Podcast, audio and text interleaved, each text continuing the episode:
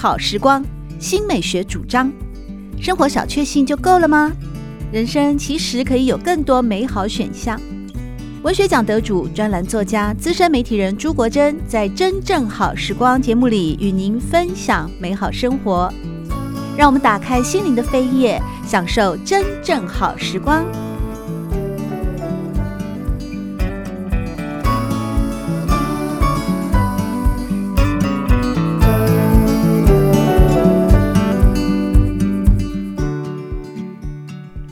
听众朋友们好，欢迎再度回到《真正好时光》，我是朱国珍。在今天节目里面，我们邀请到资深媒体人，也是作家李金莲，和大家分享的是她的小说集《暗路》。金莲姐在《暗路》这篇小说当中呢，其实很深刻的描绘了许多女性的心境，当然也有以男人的心境为出发点所完成的骑士的旅程啊，也算是一种自我挑战。那当然也是我个人很喜欢的这一篇哦，所以希望还有时间再多讨论。不过呢，推荐序的作者陈慧慧有提到说，金妍姐，你的小说里面有一种美感，也是你在追求的美，那是一种境界上的美。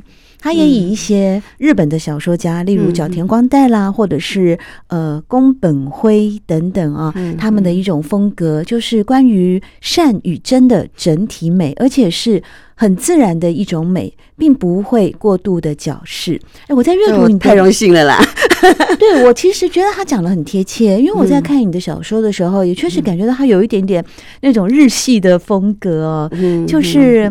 诚如在节目开始的时候，金莲姐有跟大家分享，你的小说都是不断的修、不断的修、不断的修，对对对，但你修到最后，呃，其实完全看不到那种雕琢的工，他看到的就是海明威的呈现出来的冰山了。对对对，那你觉得确实就是这也是你所追寻的一种美感吗？是，嗯嗯，我常常在小说里面，如果没有没有没有那种。美的部分，我就会觉得，就我我，嗯，我我并不会特别喜欢某种现实主义的作品，就很多的对话或者很多的，嗯，就是动作啊什么的，而是就是，但是我会特别喜欢在在每一篇小说里，比如说《暗路》这一篇好了，就我会安排有一个情节是他们母女到山上，然后隔着一点点的距离，然后突然。跟对方微笑，然后女儿就发现啊，原来妈妈的笑是长成这样。但是你你会觉得那个，我想这大概就是慧慧所提的一种情境上的美，这样就是在那个时刻是母女的恨就没有了，就是母女的陌生，母女的不不理解，就是因为两个互相笑了，然后就就就产生了一种美感，就是我好像很很。必须，我会在每一篇小说里都安排这样。那或者像《骑士的旅程》，他们我我回头再看，呃，十八岁的时候，他们到庙里面去玩，到了到了那个庙后面的土坡，然后他们要起身要走的时候，我就会形容那个风吹动了他们的衣角，衬衫的衣角。就对我来说，这种美的时刻是我呃觉得呃，我我我必须一定要在文。小说里面去放置的这样，那也让也让某些现实的残酷能够得到一种抚慰吧，这样。在《安陆》这篇小说里面哦，金莲姐你。安排了这个女主角陈静美啊，她虽然后来有睡眠的困扰，那心里面压抑的创伤啊，不愿意掀起的记忆，保护女儿的那种呃勇敢哦，所以她把往事创伤压抑了。那其实她年轻的时候，这边有提到，因为刚才也聊到了说关于一种意境的美，一种境界的美，像安禄的小说里面。呃，金莲姐，您是这样子哦来描写的：吃过药以后，静美躺在床上等待睡意来临。这时候脑海里模糊冒出曾经在书本里面读过的内容。哇，原来以前这个呃，现在看起来啊有点洁癖，然后又很压抑的母亲，原来以前很喜欢读书的，而且是读过各式各样的书，甚至他还会记得在某本旅行家写的书中有段关于月亮的描述等等哦，那个银白色，那个航。程，那个大海，那种宁静。但是现在静美不读书了，他不再需要什么姿态。对，我觉得这句话很棒哎。原来读书是一种姿态，对，也很痛。原来读书是一种姿态吗？嗯嗯嗯。为什么会这么写？这里面有很多意在言外的想象。应该说，哎，我们以前不是常常会觉得说，那个大学生你要去男生要去追女生的时候，手上不是就要拿一本书？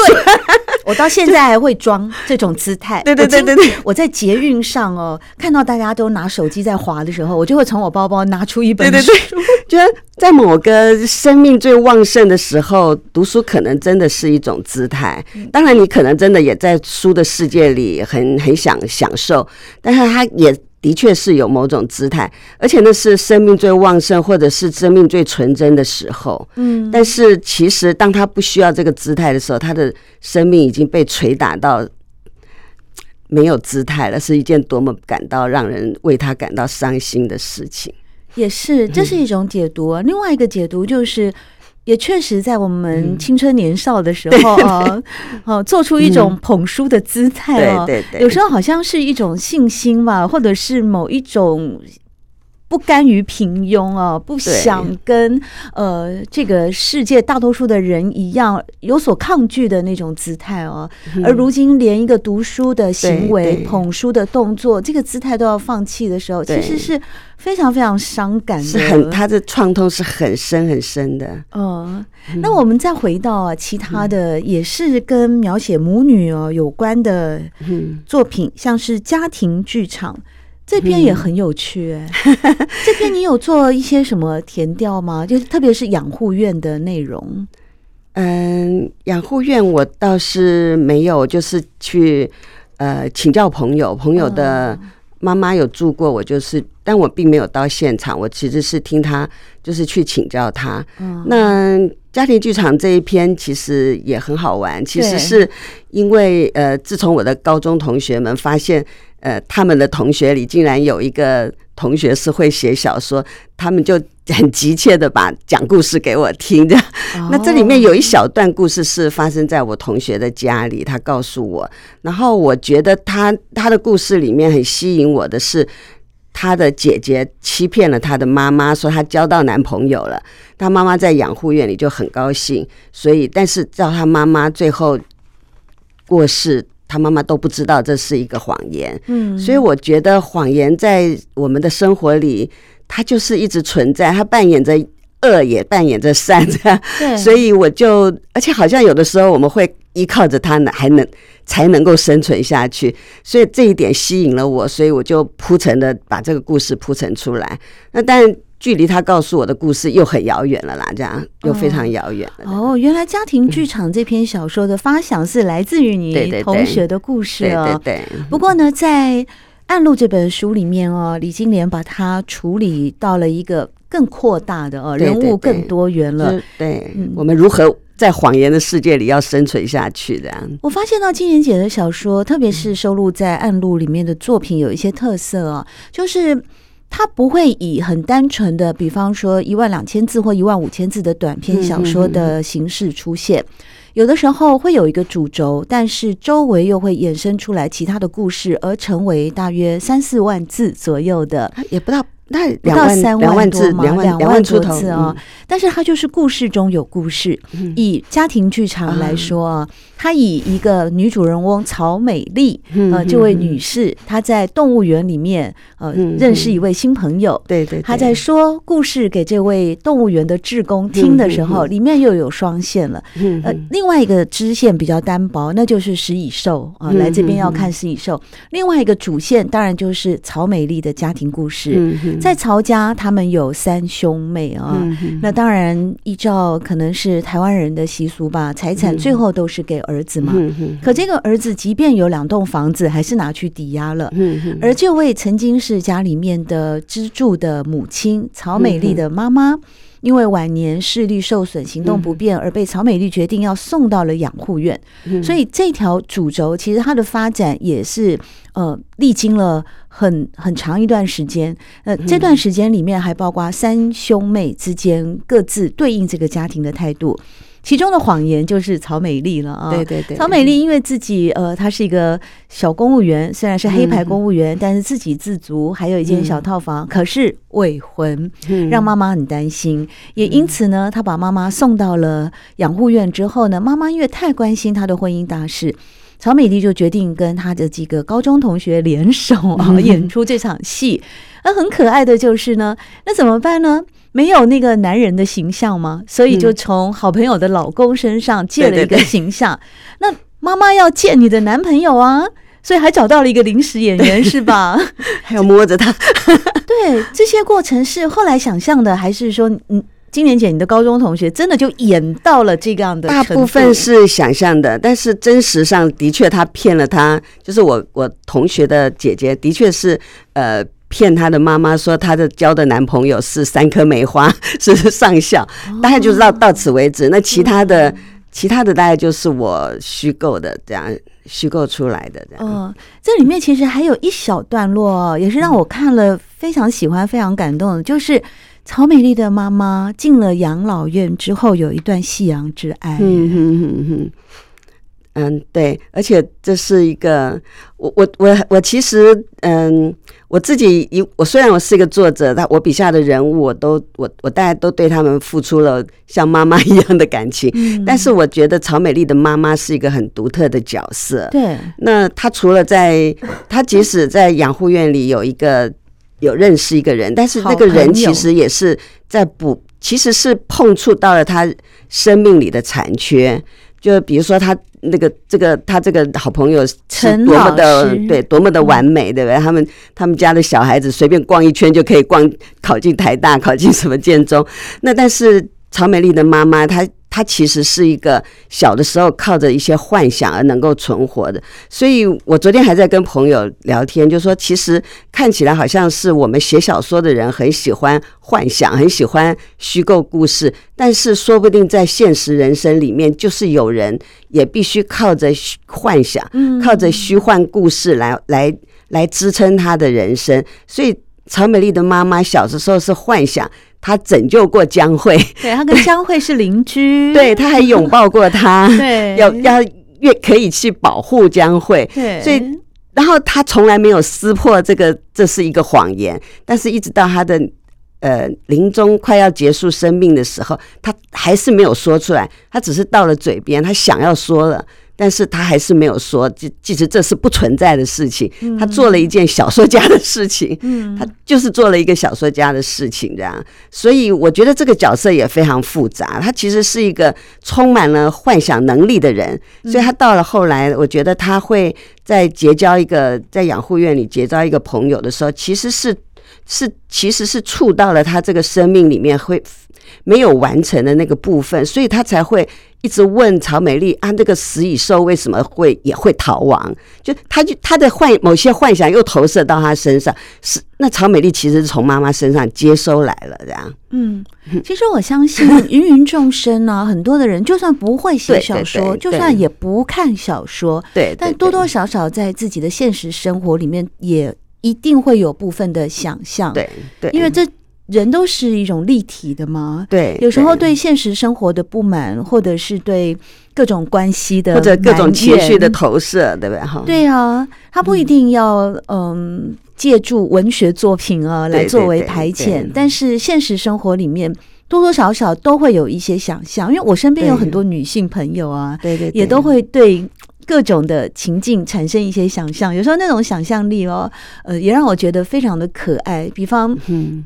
我有些朋友明明就不是很适合，嗯，裸妆，就是很清淡的化妆，但他就一直以为他只要化成裸妆的那种擦浅色的唇膏，他就能够有时尚杂志封面 model 的那种美丽，所以这也是一种想象啊。而这个想象其实随着他的体型的改变，随着他的憔悴，都完全都没有消失，他始终都还是。但是这就是我们生存下去的力量啊！对啊，对，就像在这篇哦、嗯、家庭剧场当中的那个曹美丽的妈妈，我为什么特别喜欢金莲姐在描写她进了养老院以以后的一些些微的改变？因为这象征着他的一种生命力是很旺盛的。对对对，即便一开始的排斥哦，然后埋怨还要回家，但他很快的就适应了新环境，还认识了新朋友丧偶的陈老师，所以他才有年年轻的时候才有这么大的力气去抓奸呢。对，就是我觉得这一段让我觉得呃特别的怜惜哦，也很心疼，就是这样的一个女性，她过去这么能干。在杂货店里面哦，持家等等的，而年老了失明了，儿子又不是那么 OK 哦，他必须要到养护院的时候，他认识了这位陈老师，即便他们不一定有一起，好像说再创第二春的等等，但是有一个细节哦，这我真的觉得是小说家的功力，当。曹美丽的妈妈听到哦，陈老师的家为什么那么完美哦？他的太太为什么那么温柔啊？他们一家人哦，都这么呃幸福美满的画面。结果呢，在一个难眠的夜里哦，很难睡着的夜里呢，曹美丽的妈妈哦，她躺在床上，黑暗中想要偷偷的模仿，试试看要怎么样卡着喉咙才办得到轻声细语。哎，这句话你就对一个这个已经。眼睛快瞎了，对，垂目的老人呢、啊，他其实还在幻想，他想象的是一种温柔，一种美好，一种他可能本身的个人特质所没有的另外一个，说不定是我，我是这么强悍，谁是？我说是作者本人是这么强悍吧？哦，但我觉得这段很美耶，嗯，就是对曹美丽的妈妈一个很。很柔软的那个，很玻璃的、很水晶的那个质地哦，就透过这几句话。我想我们现在在写小说的时候，我们要写一个能干的一个传统女性，已经不再能够去直接的去描写她如何能干了，嗯，而是要从她各种不同的面相去看待她，嗯哼，呈现她那种呃真实。比较接近真实的生命，这样对，所以很动人呢、啊。谢谢。在这本书里面的各个金莲姐，你所创造出来的人物啊，都有他们。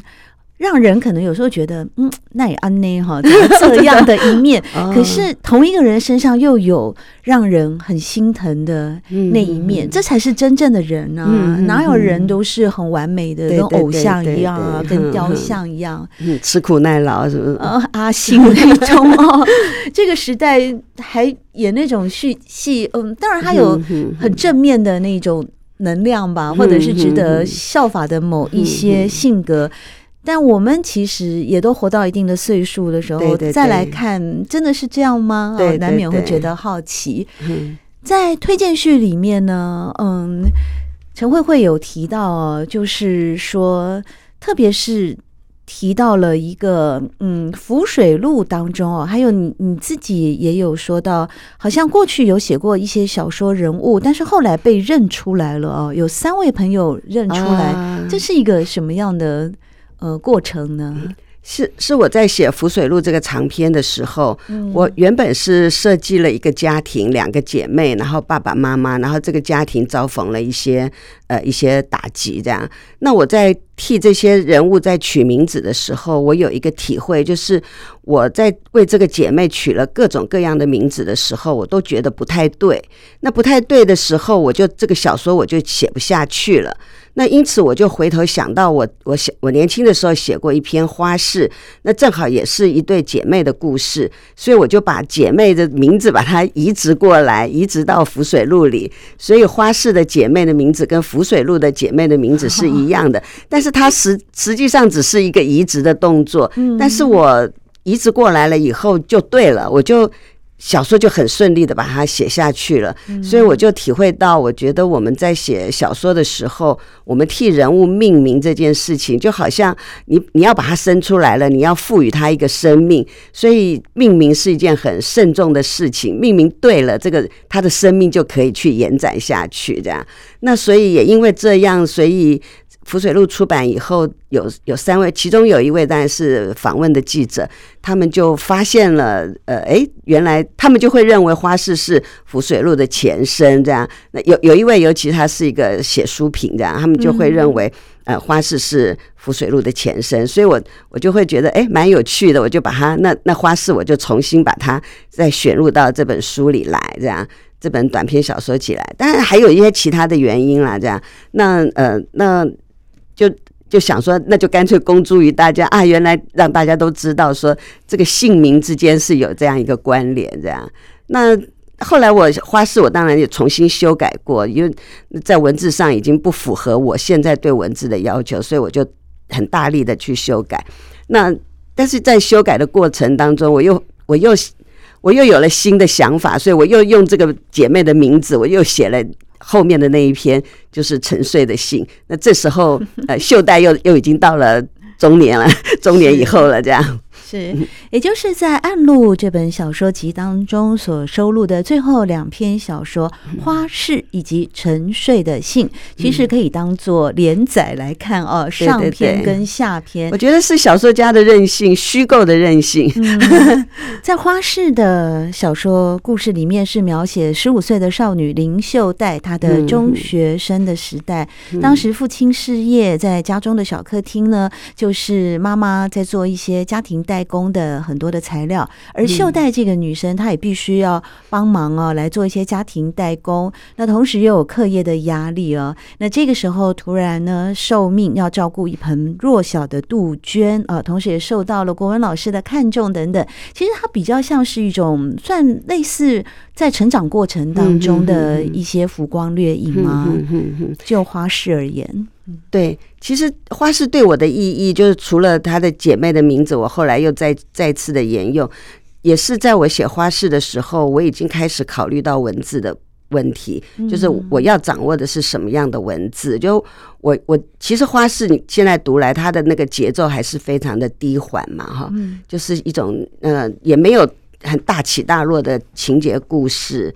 然后我在小说的最后觉得。有有好像有一句话说，呃，那个人生人那个活生生的感觉，好像就是从十五岁这时候开始的，这样，也就是一个一个少女开始懂得生命是什么的一个一个开始。所以我我会想要特别把它收录在暗录里，其实也是我个人历史的一个一个小小的记录。就我在那个时候，我已经开始考虑，开始思考文字风格。我我。最适合我的一个文字风格，就是这种很低缓的，然后不高亢的，带着一种压抑的美感的这种文字。那但是因为我写完花式没多久，我就停笔了，我就去当编辑，然后接着我也当妈妈了，所以我就不会没有机会再去思索文字这件事情了。就那所以也就中断了。所以一直到我在写浮水路，一直到暗路，我重新又开始。思考我自己对文字的自觉性或者我的自我要求，所以花式对我来说就是非常有纪念性的一个一纪念性的一篇，这样，那是我对文字的思索的一个开始，这样。是。所以到了沉睡的信啊，也就是在花市里面的林秀黛啊，嗯，林秀锦啊，啊，这个姐妹都长大了以后啊，才又写的续篇。这个部分是不是你对你的小说对文字，它等于又到了一个新的境界，或者是更加的去实践你对文字的一种美学的追寻？而就沉睡的信这篇作品当中呢，又出现了妹妹秀峰啊，也加入了一些感。感情的素材哦，甚至于说，在成长之后，对于青春的一些追索以及追思，其中有一段话哦，非常的喜欢哦。李金莲是这样描写的：他的青春无忌，反照着老师的中年衰颓。年轻让他无所畏惧，他现在知道这是多么残酷的步步进逼了。沉睡的信接续着花式而完成，又是为了什么呢？其实他有一点点游戏之作，哎，他你要问我为什么，我就是我我其实，在两两年前，我其实有看过一一部小说，是川端康成的小说，叫做《初恋小说》。川端康成才是太有趣了，他可能被各种杂志逼稿，所以他写他写他的初恋故事，他就写了大概七八篇。然后故事也没有太大的改变，但他就写了七八个版本，然后分别刊在不同的杂志，后来还收录成一本书。所以我觉得我多少有一点像在游戏的性质，就是浮水录里用过了绣锦绣带，然后到了花式里面，我把花式拿出来，然后最后沉睡的信里面又再让绣带再活一次，就有一点，有一点，有一点受到这个呃川端康成初恋小说的对游戏的 游戏性的一种启发吧，就觉得我我们也可以不要那么严肃的这样，那就是在。在这种形式上或者趣味上，再做一点点小小的游戏，当然，但是在心态上还是有一点。我我觉得沉睡的性就是一种中年人的懊悔嘛，这样就就是他已经不像花市里面那种十五岁那种生命活生生的感觉要开始了，而是到了到了你不断的看过了各种盆景的开花或者衰落之后一种。到了中年这个年纪的的的不断不断的懊悔吧，这样。但这个懊悔，它好像并不是事业啊，或者是工作或者成就的懊悔，感觉这个懊悔是带着一种罗曼蒂克的味道。对对对呃，其实这里面有有一我我其实特别喜欢有一些隐笔，就是隐藏性的。事实上他，他他里面有谈了一场恋爱嘛，一个一个这个爆炸头的一个一个老老老艺术家。事实上，他的懊悔也包括了他的爱情。他他种了一盆一个盆景嘛，他就他那个盆景长得很很乱，他常常会想到那个。我写的很隐晦啦，其实那他就那是他不想去想到的那那样的一个往事，所以其实他的懊悔很多，其实就是对他的人生了这样。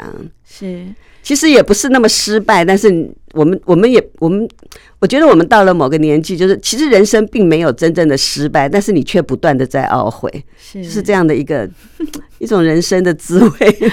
所以暗路继续走下去的话。嗯，会走向光明的前途呢，还是继续在暗夜当中去期待星星的出现呢？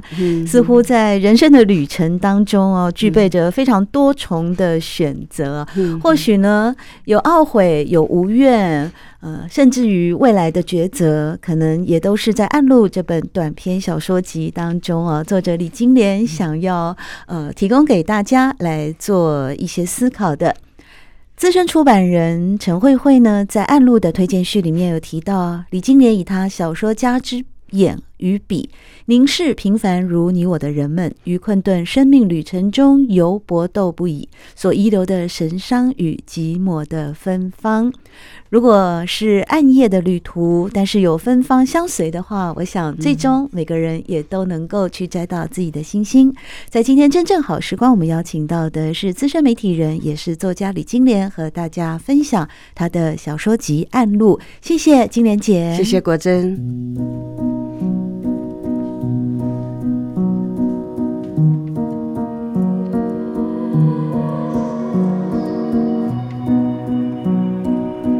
好时光，每个星期六早上八点钟到九点钟，在汉声广播电台全国联播网播出。节目在广播频道播出之后，也会上传到汉声广播电台的官网。在官网当中，您可以在经典回放的单元里搜寻“真正好时光”，随时收听到国珍为各位制作的精彩内容。喜欢朱国珍制作主持的《真正好时光》，欢迎您订阅、分享或留言。随时保持互动，一起共享美好生活。